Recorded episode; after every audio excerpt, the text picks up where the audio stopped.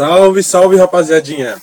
Estamos de volta aqui para mais um episódio do podcast do Futebol Paraguaio, no 18 episódio, mais uma análise das rodadas da fase de grupos da Sul-Americana e da Libertadores 2021. Na apresentação, novamente eu, Victor Zadroski, e nos convidados, um amigo que, depois de um tempo ausente, volta aí para dar uma comentada aí em jogos da Libertadores novamente. João Vitor, palmeirense, mineirinho. Salve, salve, irmão. Agora campeão da América, né? Fala, Vitor. Tranquilo? Cara, quem diria, né? A gente foi campeão da América mesmo. Outra coisa que a gente falou no podcast e gostaria de falar pessoal, a gente falou que o Defensa poderia ser um dos candidatos à Sul-Americana. E deu no que deu, né? Não queria que eles tivessem ganhado, tirou uma recopa do Palmeiras, mas eles foram premiados com ótimo trabalho do Crespo. É, o Palmeiras também foi premiado com bom trabalho do Abel. E é isso, vamos embora, vamos falar um pouco da, da Sul-Americana da Libertadores. Falando de, principalmente para mim, né, do Atlético Mineiro, por ser mineiro, ter bastante contato, e claro, do rival, né, que seria o futebol sem nossos rivais. E voltando ali nos gabaritos ainda, tu falou dele e eu vou dar mais uma ressalva que foi o Crespo, né? O Crespismo tá, teve presente nesse podcast em 2020, bastante presente, diga-se de passagem. E agora os São Paulinos aí estão se estão desfrutando desse privilégio que é ter, né, Crespo como treinador, né? Sim, eu falo isso para os amigos meus que que eu ajudei o Crespo para São Paulo também que a gente falou dele no, no episódio. E antes de virar a modinha do crespismo, a gente já falava dele. É bem maneiro quanto você vê que um profissional competente consegue ter sucesso, né? O novo presidente do São Paulo ouviu o podcast aqui e aceitou a recomendação. Mas vamos agora para os grupos da Sul-Americana. Vou começar pela Sul-Americana aqui no grupo A, onde a gente tem 12 de outubro aquela força de defesa e falta bastante ataque, né? Mais uma rodada em que o 12 de outubro não sofre gol e mais uma partida em que o 12 também não faz gol. Outro 0 a 0 agora no Chile, diante do Hot Pato. É um jogo que o 12 foi dominado, não conseguiu fazer a ligação ali com Pablo Velasquez, como teve sucesso na estreia contra o Rosário. O Duarte Pato até atacou mais, teve mais posse de bola, mas a defesa ali com o interminável Paulo da Silva, o Mauro Cardoso no gol, fazendo grandes jogos também. É, o 12 teve dificuldade também em criar, tanto que a gente só vê três finalizações no jogo inteiro para o 12 e nenhuma gol.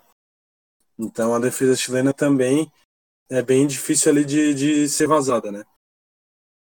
Eu vi também nesse jogo que eu não sei se provavelmente o Atipato estudou na estreia contra o Rosário, foi a ligação do Pablo Velasquez, né? Então eles dificultaram a chegada da bola no camisa 9. Ele teve uma altura do jogo ali que ele vinha buscar a bola mais no meio campo, ele não é aquele centroavante que fica ali parado só esperando a bola, ele vinha no meio campo buscar e tentar puxar jogo, mas estava difícil. Então, foi um 0 a 0 que a gente não tem muito o que falar, né? Grande partida das defesas como sempre aí. A defesa do 12 sendo premiada, chegando ao quarto jogo na Sul-Americana 2021 sem tomar nenhum gol. Não sei se o João viu alguma coisa, quer comentar algo desse jogo aí? Não, eu vi só os resultados mesmo. Não cheguei a ver esse jogo, não. É, não perdeu muita coisa, não. Aproveitou para economizar tempo. Eu perdi 90 minutos de vida assistindo esse jogo. Pelo aí. que você me falou e eu vi aqui por cima, pelo amor de Deus. Deve ter sido triste. Agora indo pro, pro outro jogo do grupo, né, que foi o duelo de argentinos, e que, como eu comentei no episódio passado, ia servir um pouco a gente ter uma noção de parâmetro melhor de qual argentino pode dar mais trabalho e ser favorito à classificação. O jogo foi em Rosário, no Gigante de Arroito. Na quarta-feira, nove e meia, eu não tinha falado, mas o jogo do 12 foi na terça, 27 de abril, às 9h30 também. E o Rosário e São Lourenço um dia depois. O Rosário venceu por 2 a 0 abriu o placar com Facundo Almada aos 11 minutos de jogo e encerrou o placar aos 81 com Lucas Gamba. É, nesse jogo, eu não consegui assistir ele prestando tanta atenção, assistir mais por cima, mas pelo que eu vi, o São Lourenço continua sendo um time pobre, que eu vejo que talvez possa até ser o lanterna desse grupo aí, a não ser que consiga uma vitória contra o 12, e aí o 12 depois abale no psicológico, mas eu vejo o São Lourenço no momento como lanterna, porque ainda não passa confiança nenhuma, perdendo a estreia pro Pato em casa, agora 2 a 0 pro Rosário. O São Lourenço até teve mais posse de bola, se não me engano foi 56 a 44 pro time de Boedo, mas mesmo com apenas 44% de posse de bola, o Rosário conseguiu finalizar 21 vezes. Isso as finalizações totais, né? Mas a gol foram seis. Dessas seis foram convertidos dois gols. O São Lourenço chegou menos, né? Chegou oito finalizações totais e duas sendo a gol. Então a gente vê que tá difícil ali pro time de Boedo. O São Lourenço tem dificuldade em criar. A gente tinha percebido isso na estreia contra o Vatipato. Quando cria, cria muito pouco, tanto que de oito finalizações, só duas foram a gol. E eu tinha percebido isso na primeira partida e agora é, o São Lourenço confirmou essa impressão que tinha me passado. É um time que peca muito na final... que peca muito na finalização e eu vejo que ainda precisa treinar bastante esse requisito. Não sei o que tu viu desse jogo aí para comentar pra gente, João. É, esse eu dei um pouquinho mais de atenção. Eu vi não 100% concentrado também. Mas o Rosário é aquela, né? É, o, é um futebol mais parecido que a gente está acostumado a ver na, na América do Sul, mais vertical, sem tanta posse, mas eficiente, né? Fez 2 a 0 praticamente dominou o jogo inteiro e deu uma resposta, né? Depois da estreia, de ter perdido pro, pro 12. Então foi uma boa resposta aí. Tá vivo na, na luta pela classificação. Na Sul-Americana é, é complicado, né, cara? Com uma vaga só. Qualquer bobeirinha que você dá, ponto que você vai deixando pro caminho, você pode complicar a tua vida. Essa classificação apenas do primeiro vai dificultar bastante coisa ali. Mas essa vitória vai dar um gás importante pro Rosário e pode dar um abalo grande também pro São Lourenço, né? Vamos ver como que o time de Boedo reage. Lembrando que agora na próxima rodada o Rosário ele visita o Pato na quarta-feira, dia 5 de abril, às 7h15. O São Lourenço recebe o 12 de outubro, na quinta-feira, 6 de abril, às 9h30. O grupo, no momento, ele está com o 12 de outubro e o Pato, os dois em primeiro com 4 pontos. É, os dois venceram a estreia por 1 a 0 e empataram 0 a 0 então eles estão empatados em tudo. O Rosário vem logo ali atrás com 3 pontos e o São Lourenço é a lanterna com 0. Então agora faltam um pouco mais da metade né, dessa fase de grupo. Eu acho que o São Lourenço vai ter que surpreender muito para brigar pela classificação, cara. De resto, eu deixo esse grupo aberto com um favoritismo leve pro, pro Rosário, né? Eu acho que na hora que precisar, eles conseguem um resultado importante em casa. Não sei se tu tem alguma impressão para esse grupo aí, João. Não, eu também fico com o Rosário.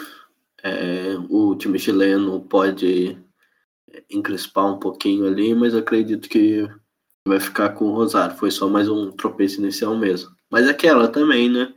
É poucos jogos, já foram dois, falta quatro só. É, não pode dar bobeira. É, tem que deixar bem aberto, né? Porque eu deixo bem aberto entre Rosário, o Atipato e o 12. o 12, assim como venceu o Rosário na estreia em casa, pode fazer outro 1x0 em casa.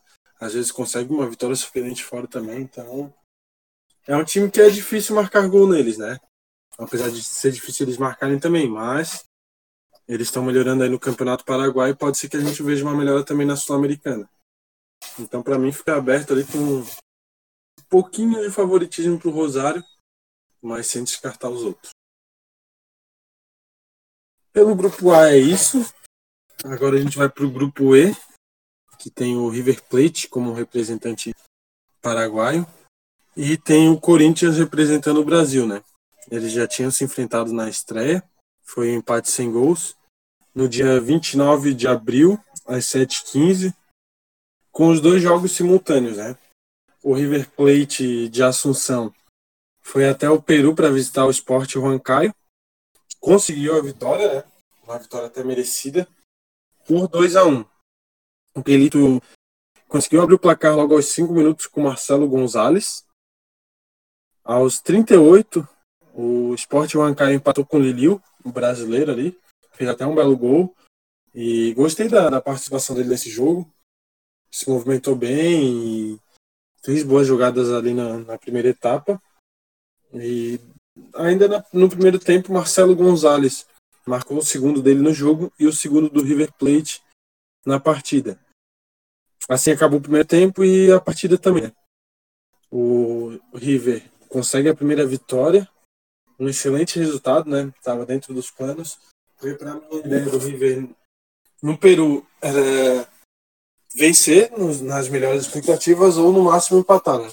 Para mim a derrota lá seria um resultado desastroso, apesar da campanha ruim do, do River Plate na apertura, agora com o Celso Ayala, eu acho que eles vão voltar a ter um rendimento melhor no jogo. A partida foi até equilibrada, o Sport Huancayo teve mais posse, o River conseguiu finalizar mais, finalizações com perigo também, o Huancayo tinha um pouco mais de dificuldade de chutar gol. Então, foi um resultado merecido. O River Plate finalmente jogou aquela bola buscando ataque, que para mim foi o que faltou na estreia contra o, Corinthians. Não sei se por respeito aos corintianos, e aí agora enfrentando um time peruano que não tem tanto nome, eles jogam mais, mais relaxado, mais à vontade e atacam mais. Mas gostei do River Plate nessa partida. Fez por merecer a vitória aí. Ganha um ânimo psicológico, né? Na, dá uma esperança também aí de, de uma briga. Apesar de que esse grupo eu já acho um pouquinho mais complicado, a gente vai falar um pouquinho melhor dele para frente, de como a gente acha que vai ser o parâmetro dele aí para as rodadas futuras. Mas bom jogo do, do, River Plate, vitória merecida. Não sei se o, o João quer comentar alguma coisa aí, assistiu os melhores momentos, a partida. É, não, não fiquei vendo o Corinthians, né? Foi no mesmo horário, então eu não vi pouca coisa do jogo também mais no rival mesmo.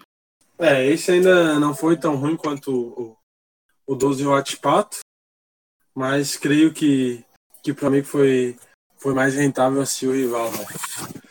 Então, o River Plate agora, com esse resultado, creio que vai dar um ânimo até para tentar buscar uma recuperação no, no, Campeonato Nacional. E na próxima rodada enfrenta o que para mim é o favorito do grupo, né? Que inclusive venceu o Corinthians, jogando também em 29 de abril às 19h15, que era uma quinta-feira.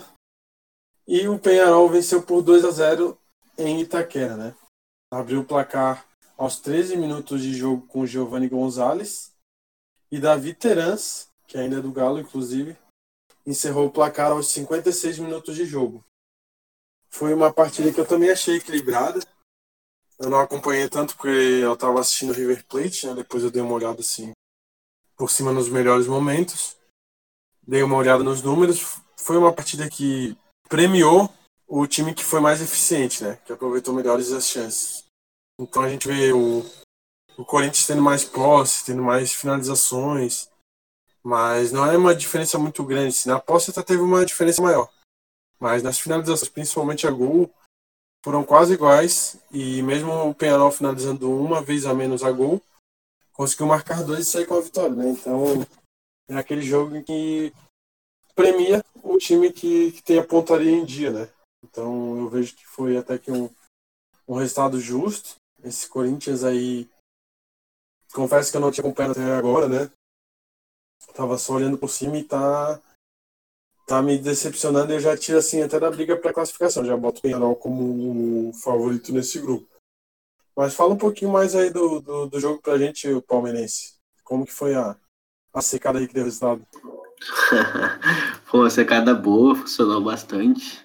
É, mas assim, eu acho que o Corinthians do Mancini, ele tentou escalar um time um pouco mais um pouco mais cascudo, né? Porque vai jogar com todo poderoso Penharol A gente sabe que não é nem de longe o Penharol da década de 60.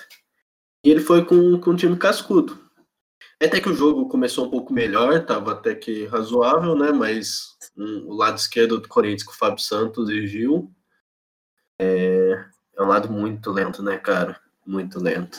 E o primeiro gol ele sai para ali. E ele tinha opções como o Piton, por exemplo, que vem jogando bem no lugar de Fábio Santos, mas ele resolveu ir com um time mais cascudo. É, aí o Corinthians cresceu um pouco no jogo, foi até que uma atuação razoável, perdeu de dois, mas Corinthians Mancini vem de uma pobreza de ideias absurda, né? Então, até que uma atuação quanto perde, você consegue ver algumas coisas, você consegue até elogiar um pouco, tão ruim que, que, que vinha o time. Agora, final de semana, é, com três zagueiros, foi um pouco melhor e até conseguiu empatar com o São Paulo. Mas Corinthians vem pobre, né? Corinthians Mancini vem com uma pobreza de ideias bem, bem ruim, assim, tem um jogo fraco. Mas contra esse Penharol até que foi melhor. Mas não conseguiu fazer o gol. É um time um pouco lento, até que pesado, controlando algumas ações. Teve chance para fazer, teve chance para marcar, mas o goleiro Penharol estava muito bem. Aí no segundo tempo o Penharol volta melhor e o gol se via que ia sair, né? Aí depois o Mancini faz a substituição que eu não gosto, ele tira o Luan, por incrível que pareça, o Luan tava bem. E foi para cima com a molecada. Colocou alguns garotos que deveriam, já vem pedindo passagem, Cauê, é, Mosquito. E só que o Corinthians foi tentando, macetou, macetou, macetou, mas não conseguiu sair do zero não. E vou te falar assim, não acho que a vitória, a vitória justa ela é, né? Porque não vi nada de erro de arbitragem, talvez um pênalti que eu não daria. Então, justa foi, mas poderia sim perfeitamente ter empatado Peró, ter ganhado, é, mas faltou eficiência e que vale a bola na rede, né? Então, então resultado 2 a 0 complica bem a situação do Corinthians. Tem um ponto só. Esse jogo era para dar uma resposta para a torcida, já que empatou com o adversário mais fraco na estreia mas não foi não foi possível não. Então, mas o jogo é isso, cara. Corinthians com um pouco melhor do que vinha apresentando, mas também longe daquilo que pode e bem complicado para passar nessa sul-americana. É complicado, cara, é complicado. Eu já quando eles escolheram uma assim, eu já achei meio não fui favorável assim, já achei que não não ia render, né? E eu vi a torcida criticando muito isso que tu comentou mesmo, a questão de ele entrar com o time cascudo e depois colocar os guris, em vez de mesclar já com os guris que estão pedindo passagem já no time titular. E aí meio que confundiu as coisas ali e comprometeu o resultado. Né? Então, tu até comentou ali do, do lado do Gil e do, do Fábio Santos. Nossa, mano, isso lembra. Fugir aqui um pouquinho, mas isso lembra a zaga aqui do Havaí também, que é assim, ó, pesada e, e velha e não tem mudança, né, cara? Então vamos ver agora o que, que o Corinthians pode aprontar na, na próxima rodada, né? Que precisa vencer, né? Tá precisando urgente da vitória, porque olhando o grupo E, depois de duas rodadas, o Penharol é o líder com seis pontos, o River Plate vem em segundo com quatro, Corinthians é só o terceiro com apenas um ponto lá da estreia com o River Plate o Ancaio lanterna com zero pontos. Então, se o Corinthians não vence lá no Peru, vai complicar a coisa, hein? Vai, vai ficar feio, porque o Ancaio, cara, até o, o, River Plate, assim, ó, que eu achava que era o time que mais tinha dificuldade em jogar, conseguiu jogar lá. Então, o Corinthians tem que voltar de lá com os três pontos. Hein? Ah, mas eu acho que já era. Eu acho que vai dar Penharol, porque duvido muito o Penharol perder pontos pro, pro Raikkonen. Então, Corinthians 3. Ah, não, não, na classificação sim. Mas eu digo no, no jogo assim para dar um ânimo pro, pro Corinthians, até para não estourar uma crise lá, né, cara? Se, se não vence o Bancaio, imagina a torcida. É, sim, você vence, você empatou com o São Paulo, que vinha bem, você já vence um jogo um jogo fora, já vai dando um ânimo, né? Então, já, já. A classificação acho quase impossível, assim, uma missão é, quase que é. precisa de um milagre, não Nossa. vai acontecer. Então, acredito que vai dar adeus de forma precoce, sim. Mas, né, fazer a parte pelo menos e vencer o que. É, vai indo até onde der, né?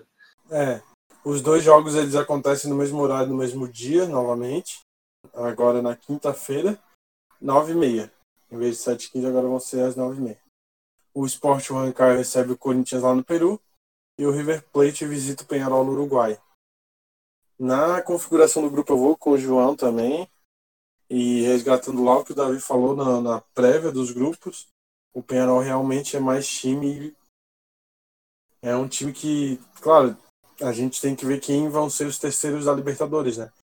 Mas entre os times da Sul-Americana eu vejo como um dos mais fortes que tem assim para disputar o título ainda sem os da Libertadores, né? Então é um grande candidato aí para ir longe na competição. E ali na, na briga pelo, pelos outros, eu acho que vai ficar daí bem aberto, não, não sei quem que termina em segundo, terceiro, vai ser uma, uma briga grande ali. Eu acho que só o Juan cai em último mesmo. Vai talvez somar um pontinho em casa ou fora, não sei, num jogo mais morto. Talvez que o Penharol venha mais relaxado, se já tiver classificado. Não sei, mas acho que é Penharol classificado e esse já é um pouquinho mais fácil de, de gravar o, o classificado. Então fechamos aqui o grupo E, que tem um paraguaio e um brasileiro. Vamos para outro grupo com um paraguaio e brasileiro também, que é o grupo F. O grupo F que tem o, Liber, o Libertar como representante do futebol paraguaio e o Atlético Goianiense representando o futebol brasil. No grupo F, os dois jogos foram também na quinta-feira, só que no segundo horário do dia, às nove e meia. O Newells recebeu o Libertar e o Gumarelo venceu com tranquilidade. O Libertar abriu o placar aos 36 com Daniel Bocanegra, ampliou para 2 a 0 com Adrian Martinez aos 55, Antônio Bareiro fez os 3 a 0 aos 86. O Newells ainda conseguiu descontar nos acréscimos com Maxi Rodrigues cobrando pênalti. E eu vou fazer uma ressalva já que começando o jogo, porque eu lembrei quando eu vi o, o gol do Max sendo de pênalti, porque teve outro lance que era para ser pênalti para o Nils, se eu não me engano, estava 1x0 ainda para o Libertar e o juiz não deu. Então foi um jogo que o Libertar venceu tranquilo, mas que alguns erros da arbitragem acabaram deixando o jogo dessa forma. Né? Então teve umas decisões ali polêmicas. Não lembro agora ao certo, mas teve um lance que eu, olhando o replay com mais, mais cautela, eu vi que foi pênalti para o Nils. Os comentaristas também analisaram que foi pênalti, então podia ser um pênalti no, momento que o jogo estava mais aberto e aí né, poderia ser outro resultado. Mas, como a gente não trabalha com o si, com o si, vamos analisar o jogo com o resultado. O Libertado Garneiro vem jogando uma bola boa, consegue encaixar o jogo. Ele parece que está finalmente conseguindo desenvolver o jogo dele em competição continental em fase de grupo, né, 100% nessas duas primeiras rodadas. Apesar dos erros da, da, arbitragem, que não é culpa do time nem do treinador, né? Eu acho que foi uma vitória até aqui merecida. E o Libertar continua forte nesse grupo, né, cara? O Newell's também terminou a partida com dois expulsos, né? O Capasso levou o segundo amarelo aos 84 e o Pablo Pérez já aos 93. Mas foi um jogo que eu vi que o Libertar mereceu a vitória. Teve erro ali que poderia interferir no resultado, mas o Libertar vem forte aí. Hein? E esse próximo jogo que vai ser Libertar e Atlético Goianiense promete ser um jogo bem interessante. Mas comenta um pouquinho mais desse jogo pra gente aí, João. Bom, eu vi os melhores momentos desse jogo e me parece que foi um domínio bem bem convincente do Libertar, que é um time que está crescendo, né? É um time bom, é um time é, fora de Brasil e Argentina que eu numa Libertadores não ia querer jogar contra. É, tá na Sul-Americana, deve ser um dos favoritos. Time organizado, time consistente. E, mas é isso. não, não vi muito mais, não. Só uma curiosidade sobre o jogo, né? O News perdeu para o Libertar. E também, no final de semana, ontem perdeu o clássico de Rosário. Para o Rosário de 3 a 0. Então, enquanto o Rosário veio, conseguiu uma vitória boa contra o São Lourenço, o, o News vende uma derrota para o Libertar e uma derrota para o seu maior rival. Uma situação bem chata para o News nesse momento situações totalmente opostas lá em Rosário, né? Acho que só o Messi para salvar o News e olhe lá. Sim. É, o Libertar, como tu comentou, mano, passado que inclusive vocês enfrentaram, né? Ainda com o Morínigo. Então, não tava esse futebol que tá rendendo hoje, né? Não sei se poderia aprontar mais, mas eu gostaria de ver o, o Libertado Garneiro contra o Palmeiras, poderia dar mais trabalho. Agora no outro jogo do grupo, que foi no mesmo horário do mesmo dia, né, na quinta, às nove e meia, lá no Chile, o Atlético Goianiense continuou num bom momento, venceu o Palestino por 1 a 0 gol do Zé Roberto aos 11 minutos de jogo, e o Dragão segue firme forte aí na, na briga, né? Tá ali na caça pelo Libertar. Dependendo do que acontece nesse próximo jogo, eu acho que eles podem deixar a briga ali bem acirrada entre Brasil e Paraguai. Apesar de o Libertar, para mim, no papel tem mais time, tem mais treinador. Mas no campo a gente vê que o Atlético Goianiense está num grande momento, né? Se manteve na Série A e mais do que isso conseguiu a classificação sul-americana, sendo que eu acho que fora a torcida ninguém acreditava nisso. Se for pegar a torcida de qualquer time que não fosse o Atlético Goianiense no passado, colocaria eles como rebaixado. Então é surpreendendo, né? Já conseguiram segurar o Newell's na estreia, mas para mim merecia vencer, foi melhor. O Newell's ali teve a sorte na, na defesa que conseguiu fazer um bom jogo e não tomar o gol. Aí na segunda partida a vitória veio, né? Eu vejo que, que o Dragão aí pode dar, dar bastante trabalho para o Libertar, mas vai depender muito desse próximo jogo da terceira rodada, né? Eu não sei se o Xarai viu alguma coisa desse jogo, quer comentar, destacar alguma coisa do, do Dragão aí pra gente. Eu vi só os melhores momentos também, mas é um time muito interessante. Fez uma, uma Série A muito boa. O Mancini, primeiramente, depois com, com o Jorginho. E é uma curiosidade, né? O Jorginho já foi vice-campeão da Sul-Americana. Com a Ponte. Com a Ponte Preta, em 2013. Então, é um time organizado, é, não só futebolisticamente falando, né, no campo, mas financeiramente. E, cara, bem legal mesmo ver o, o Atlético ganhando, se dando bem, tendo chance de classificar. Acho difícil, acho bem difícil, mas, sim, é aberto, né? Acho que pode, você pode complicar um jogo para Libertar aí e, e abrir de vez a, a disputa. No caso de derrota, já fica um pouco mais complicado, mas, mas dá para buscar. Time bem interessante e eu, eu torço bastante para esses casos de sucesso que vem tendo no Brasil. É, Atlético Goianiense, Ceará, Fortaleza, times um pouco menores que, que se organizam e fazem as coisas acontecer, né? Bahia, inclusive, que meteu cinco na rodada, né? Foi uma rodada de destaque boa também para ele. Sim, ah, mas ainda o Bahia eu coloco um degrau acima desses. Né? É, duas vezes campeão brasileiro, um time fortíssimo. E ali, voltando no, no Atlético, eu tava olhando aqui o elenco dos caras, pô, o, o ataque deles é interessante. Eles têm o Zé Roberto, que fez o gol. O Arthur Gomes, André Luiz, é um nome interessante, cara. Teve uma vez que foi ventilado na Havaí, eu sonhava com ele. Acho que foi na Série A de 2017, por ali, 19. Sim, é bom, bom ataque. João Paulo ali na ligação com a camisa 10 também, que jogou aqui em 2019, deixou saudade. Sim, o Zé Roberto, muito bom jogador. Uhum. Aí perderam o Jean, que é um excelente goleiro.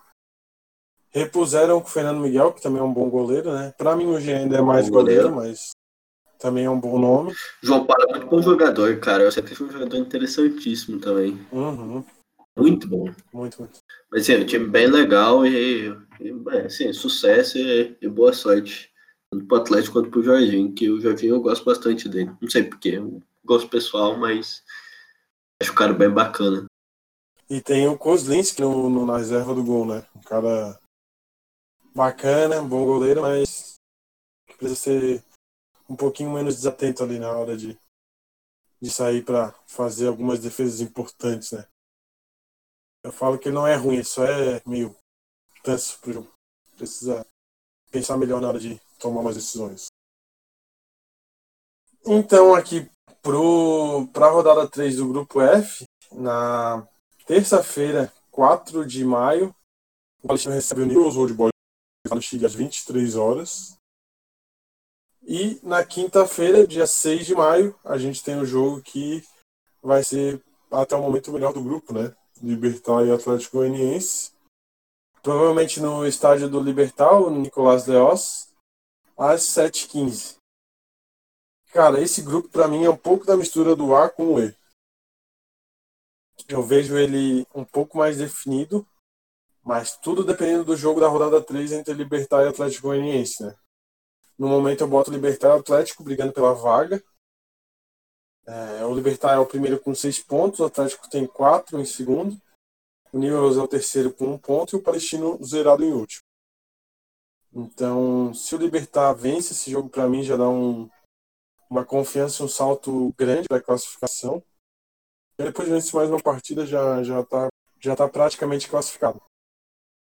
Se o Atlético Goianiense vence essa partida, surpreende e vence, esse grupo aí super aberto. Então, se eu puder dar um destaque aí pro pessoal na quinta-feira à noite, 7h15, se o time não estiver jogando pela Libertadores ou pela Sul-Americana mesmo, dá uma atenção aí que Libertar Atlético Goianiense vai ser um, um jogo bem interessante. Então, pela Sul-Americana, a gente vai fechando por aqui. O grupo A com 12 de outubro, o grupo E com o River Plate e o grupo F com o Libertar, esses sendo representantes do Paraguai. No grupo E, a gente ainda tem o Corinthians representando o Brasil e o Atlético Goianiense representando o Brasil também no grupo F. Então, vai dar, dar uma continuidade aí boa nesses grupos, né? apesar de que no E para mim ainda está um pouquinho mais decidido. Mas aí quatro rodadas que vão ser bem interessantes aí, principalmente no grupo A e no grupo F. Agora a gente vai para a principal competição do continente, né? A Copa Libertadores 2021. E lá a gente esse ano tem apenas dois representantes do Paraguai. Mas nos dois grupos dos paraguaios temos duas presenças brasileiras, né? Que inclusive vão ser os confrontos da rodada 3, Brasil e Paraguai, a gente vai falar melhor mais para frente. Vamos começar aqui analisando o grupo B.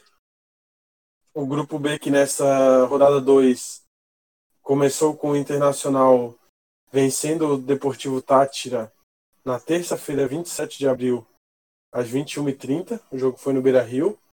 E o Inter aplicou logo 4 a 0 né?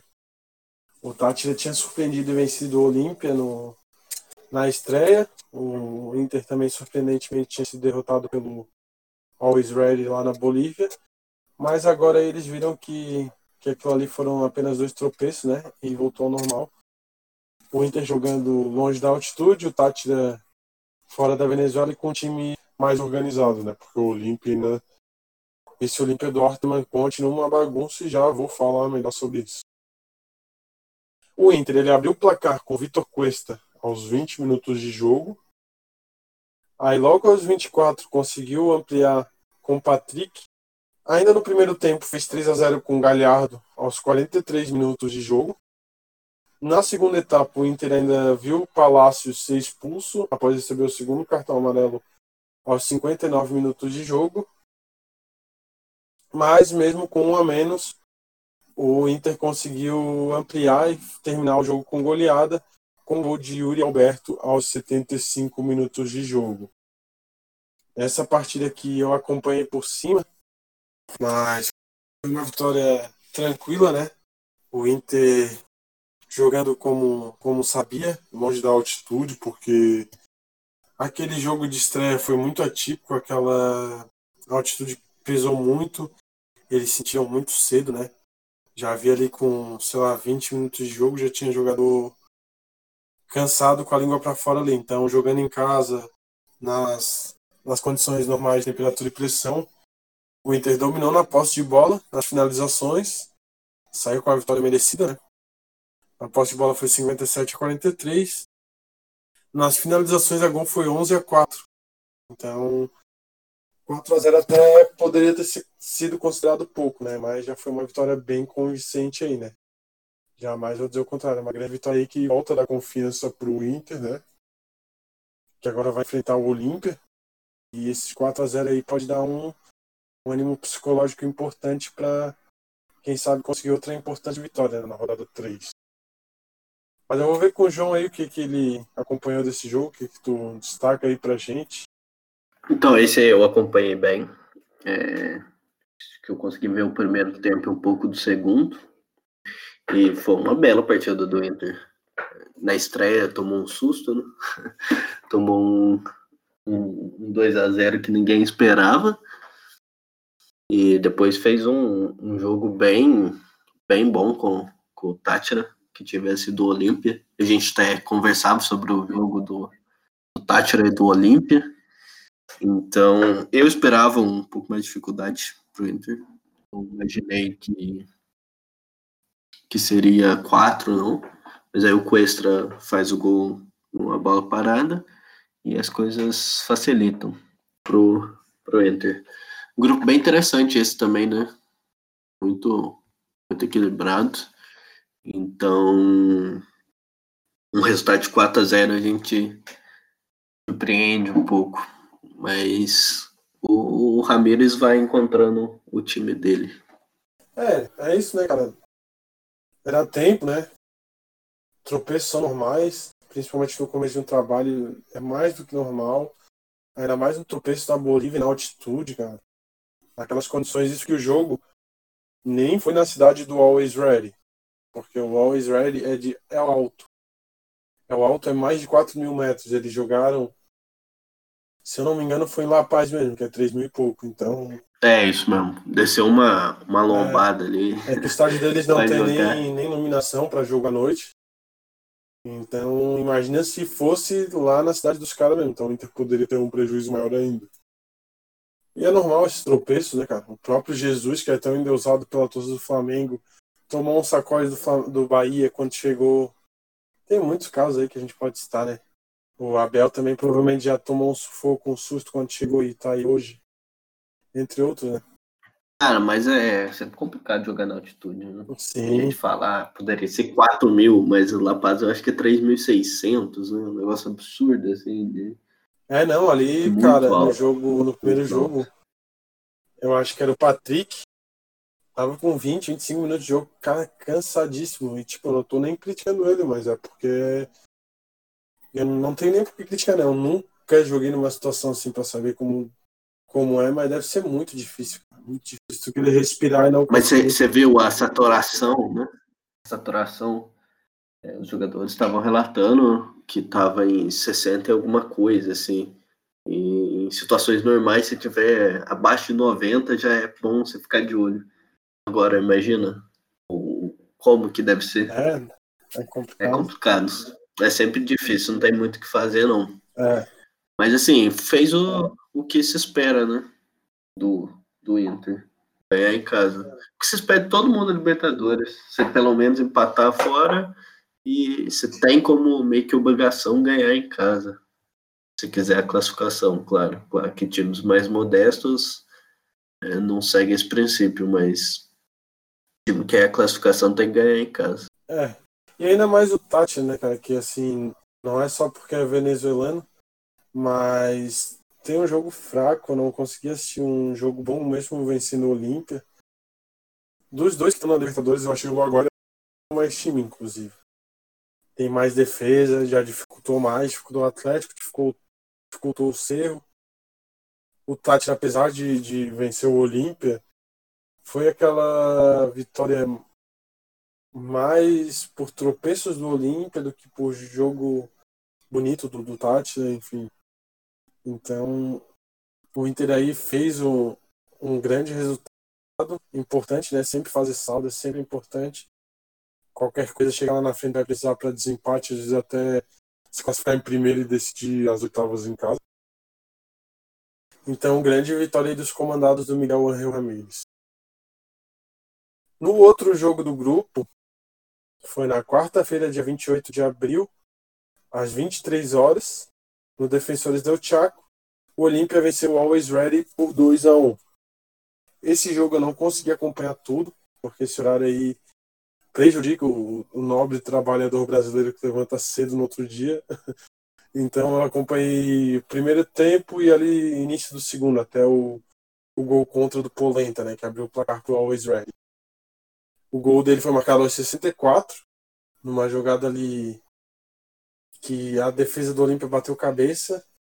Mas logo depois o Olímpia conseguiu empatar aos 71, menos 10 minutos depois e virou aos 80 com o capitão Richard Ortiz. O Richard Ortiz, que inclusive está num grande momento, recém completou, se não me engano, 300 partidas com a camisa do Olímpia, marcou um golaço no, no, jogo que atingiu essa marca, marcou novamente contra o Always Ready, então está num, num, momento iluminado, o, o capitão do decano.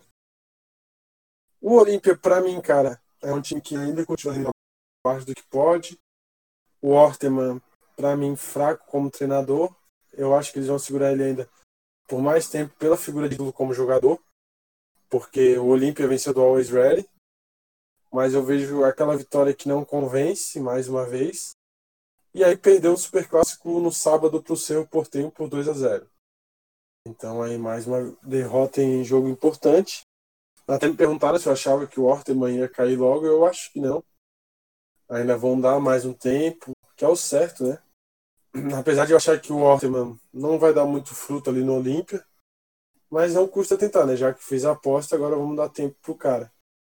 Então, acho que eles vão dar tempo para ele, mais pelo status de ídolo como jogador, né? E vai ser complicado esse grupo pro, pro Olímpica. Porque perde pro Tati na estreia, toma um susto, sai atrás do Always Ready, consegue a vitória a virada ali.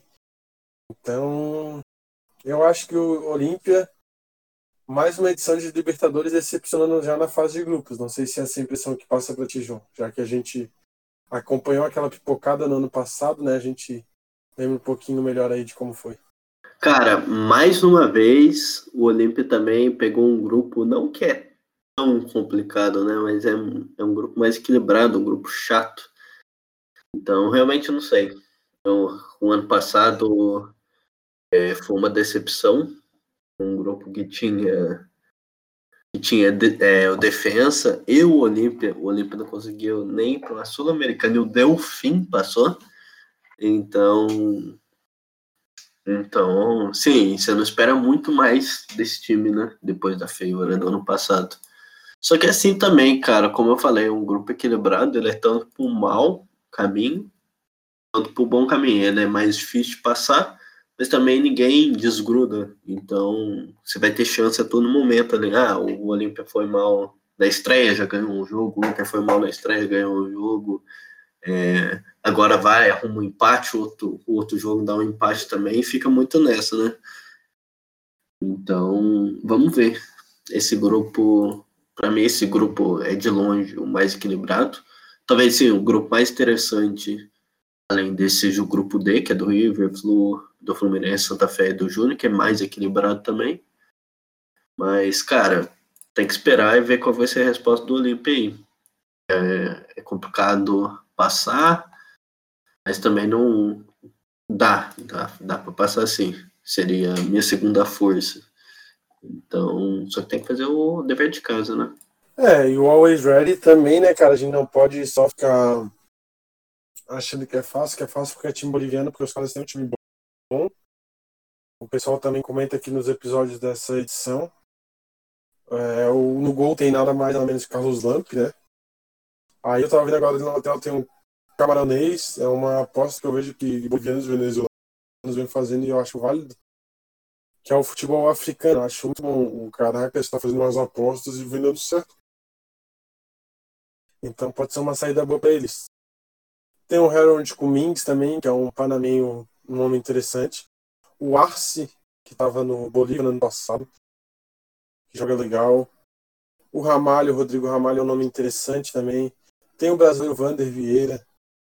Na reserva ele tem o Robert Hernandes, como venezuelano do Caracas, e o treinador é o Omar Assad, né? É o turco Assad.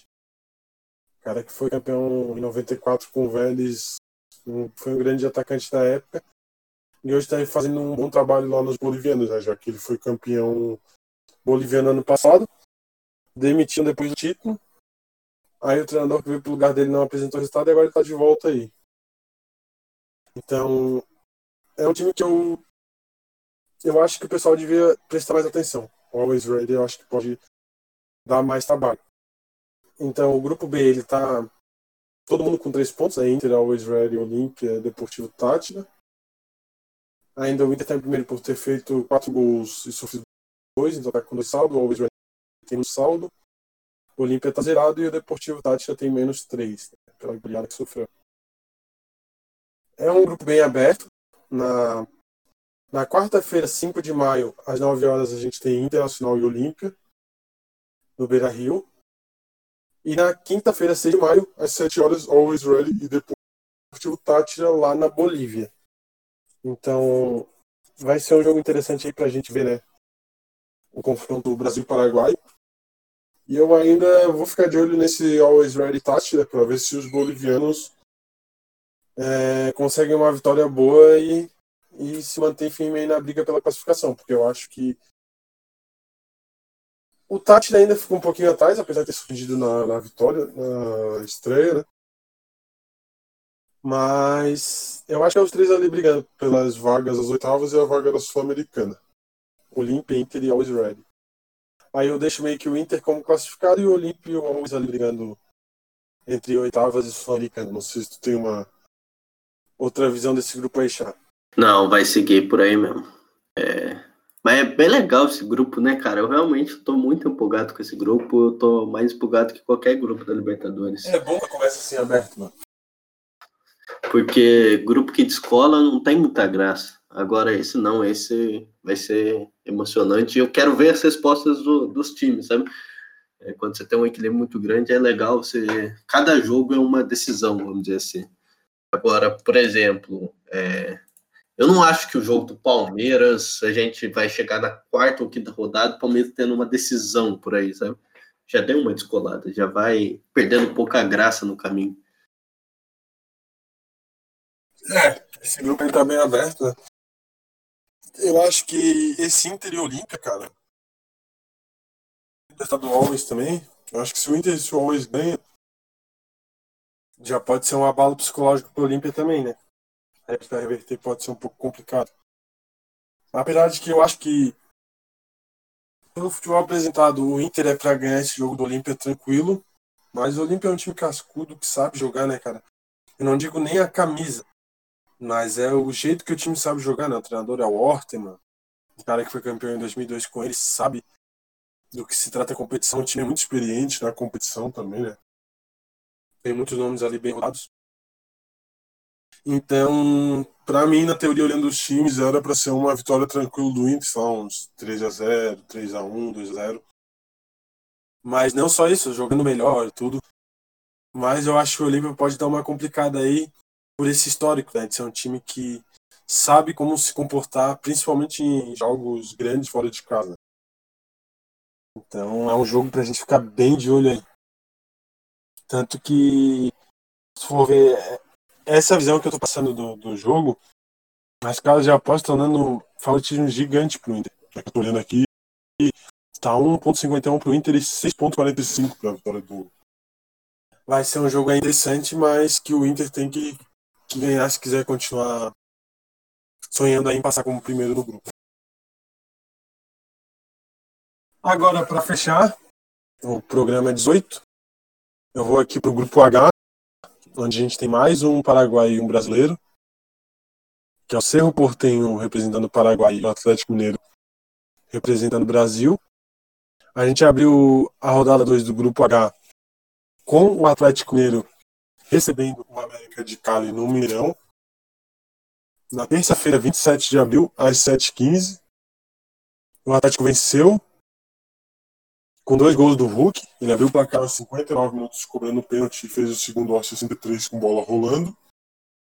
O América de Cali descontou com o Luiz Sanches aos 77 minutos de partida. O que eu tenho para falar nesse jogo? Lembrando que também o Natan foi expulso nos acréscimos, né? Ainda teve esse. Mas voltando ao jogo, cara. É... O treinador do Galo, para mim, não sei o que tá fazendo lá de novo. Claramente foi contratado devido à memória afetiva de 2013 porque não é mais aquele treinador de 2013. E isso está muito visível nos jogos, né? Estreia contra o Laguaira já foi um jogo que o Atlético deixou a desejar. Nesse, apesar da vitória, também deixou a desejar, né, cara? O América de Cali eu esperava mais, mas os times colombianos, eu estava comentando esses dias, fora o Atlético Nacional, que tem um time muito bom, o Alexandre Guimarães como treinador, né, chegou muito bem. O resto dos times colombianos eles vem decepcionando bastante. A gente viu o Independiente bem. Ano passado, no grupo Libertar, que a gente comentou aqui, eu esperava que eles brigassem por algo mais. Foram eliminados, nem para a Sul-Americana, perderam a vaga para Caracas, que muitos dariam como um eliminado no início da fase de grupos. Agora o América de Cali, olhando os nomes antes das rodadas, eu esperava alguma coisa deles. Não gostei do jogo contra o Cerro, um time que erra bastante, principalmente as finalizações. E contra o Atlético Mineiro foi me confirmando essa impressão. Um time que, apesar de parecer ter uns nomes bons, ainda não consegue render, né? Então, o Atlético conseguiu mais aquela vitória, acho que mais na pressão, sem precisar vencer, jogar em casa. Porque também não foi um jogo que, que o Galo amassou, mereceu a vitória, né? Fala um pouquinho melhor pra gente achar o que foi essa partida do teu conterrâneo. Bom, esse jogo que eu assisti. E, assim, o primeiro tempo foi controlado, teve algumas chances, mas não foi aquele amasso. Até foi um, um jogo melhor do Galo, sabe? Um pouco mais agradável, assim, até fazer os 2 a 0 é... Aí teve a polêmica do Cuca com o Hulk antes. No segundo tempo, o Hulk entra e decide o jogo, fazendo dois gols um de pênalti e um, um belo gol, cara. O segundo gol eu achei um gol muito bonito. E o Galo foi bem, sabe? Tipo, o segundo tempo começou bem, amassando, é, aproveitando que é um bom time, né? Um timaço, vamos dizer assim. Mas, cara, o Cuca, ele vem de uma queda, ele foi visto da Libertadores, mas com um time cheio de problemas. E tem um problema que me incomoda muito do Cuca e dos técnicos brasileiros em geral, mas o Cuca fazia muito isso. É, quando ele estava no Palmeiras, ele fazia exatamente isso. Fazia 1 a 0 naquele abafa inicial, o Galo fez só no segundo tempo, mas foi meio que aquele abafa do, do começo do segundo tempo, fez o gol, conseguiu fazer outro, acabou, acabou o jogo do Galo por aí. Toma o gol e aquela pressão absurda do América. E por sorte, mas aquela sorte do eu acredito só o Galo tem, não tomou empate, cara. Mas assim, foi melhor. Eu vi a, a, a, mídia mineira elogiando um pouco mais o Galo. Foi um jogo melhor, mais decente do Galo, mas bem longe do ideal ainda. Bem abaixo do que a gente espera desse time. Convenhamos, né, cara? Os caras contrataram Nath Fernandes e Hulk. Olha, não dá, né, cara? Não dá, né? O, o, elenco que eles têm, jogando essa bola que eles têm, não dá. Não dá. E assim, eu sei que tu vai. Não vai gostar, mas quem no titular não dá. Não dá também. Não, sem condições. E aqui no, no site que eu tô vendo, os caras colocaram o nome do treinador com Cuquinha, mano. Confundiram com o filho, provavelmente. é isso que eu ia falando, o filho do Coca. Mas, pô, Tu olha o elenco dos caras, mano. O time titular e o reserva é muito bom. Muito bom. Então, vamos ver, né? Eu acho que ainda passa. Né? Classifica tranquilo.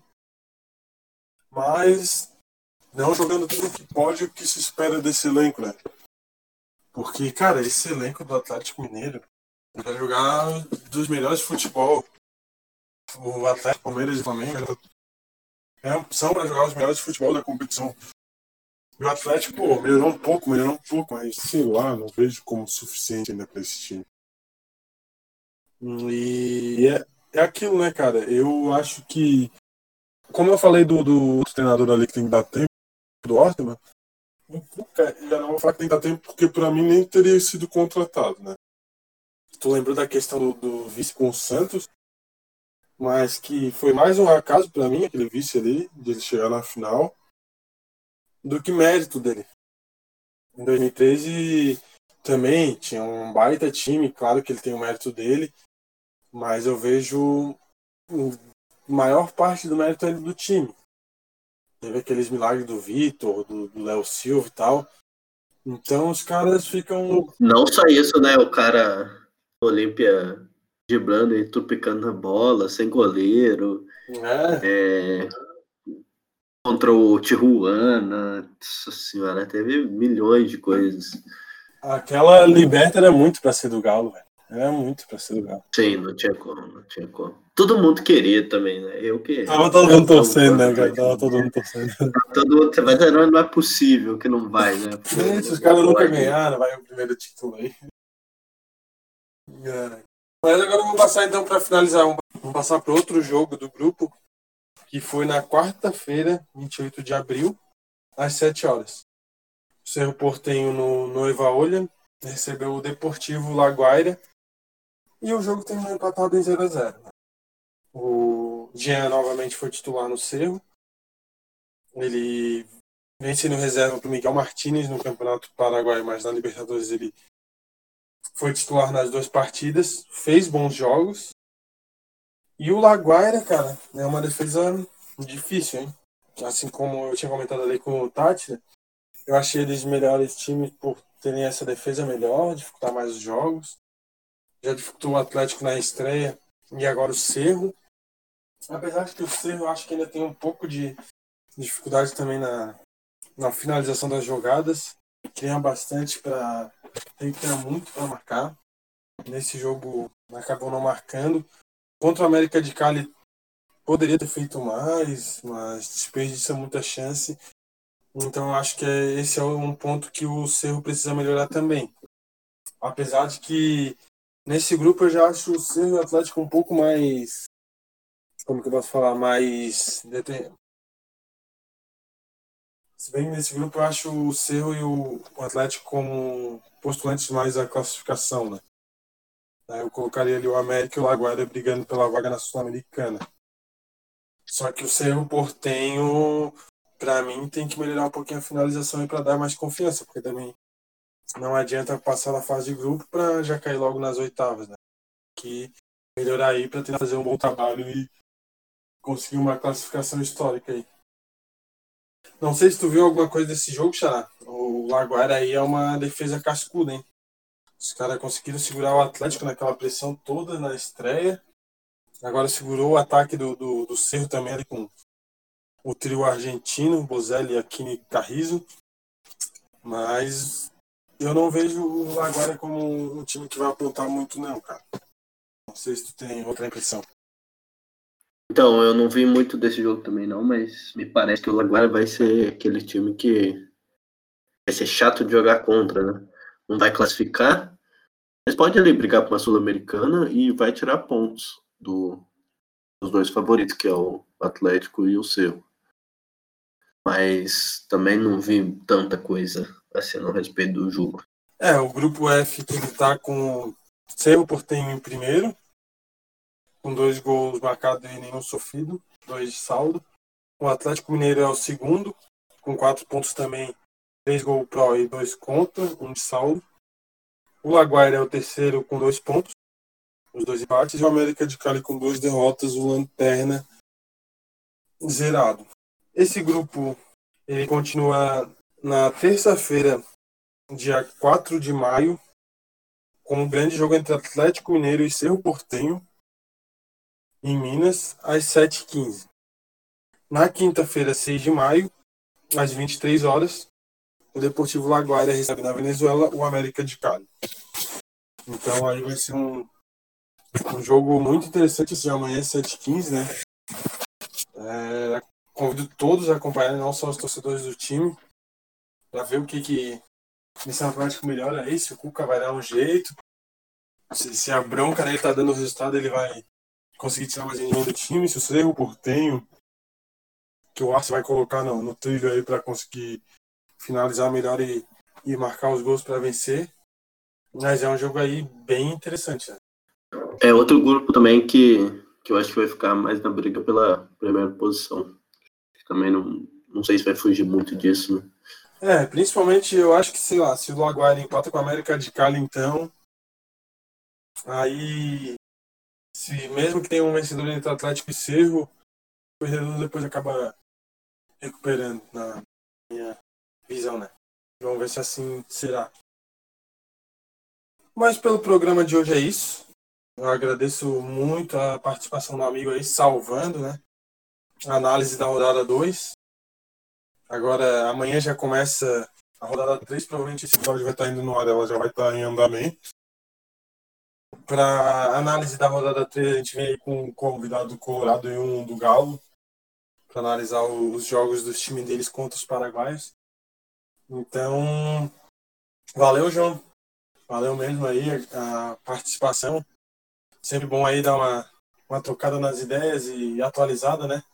No futebol sul-americano. E até uma próxima. Pô, Zad, mais uma vez um prazer estar aqui com vocês, com o pessoal de casa. Obrigado pelo, pelo papo aí. É bem gostoso conversar sobre o nosso futebol sul-americano.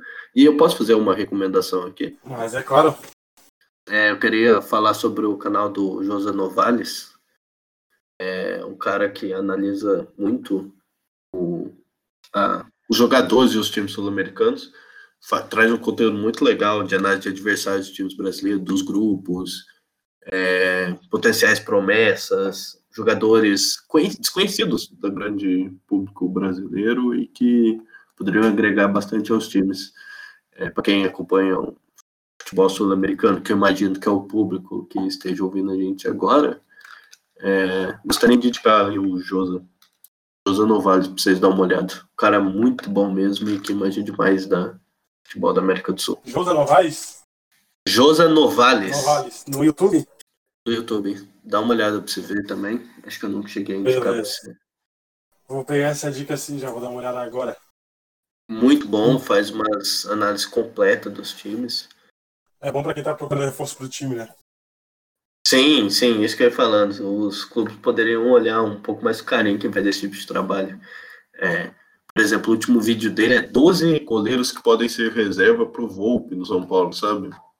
Então, sabe? É um cara que tem bastante conhecimento e bem legal, cara, bem legal mesmo, assim, faz umas lives, faz, posta vídeo quase todo dia, então sempre tem conteúdo bem bacana para a galera que acompanha. Às vezes você não sabe por exemplo, o cara que aposta e tal, não sabe o que, que faz, você vê uma análise dele, é, sabe, tem uma ideia legal de, de, como vai ser o jogo, como tal time joga. Por exemplo, uhum. um vídeo de, que ele fala pra, que o Rentistas era um pouco mais organizado do que a galera imaginava, sabe? E, e, foi isso mesmo, sabe? São Paulo fez um 2 a 0 fazendo um segundo gol no final, e a galera tudo assustando, como assim não foi 5, 6, sabe?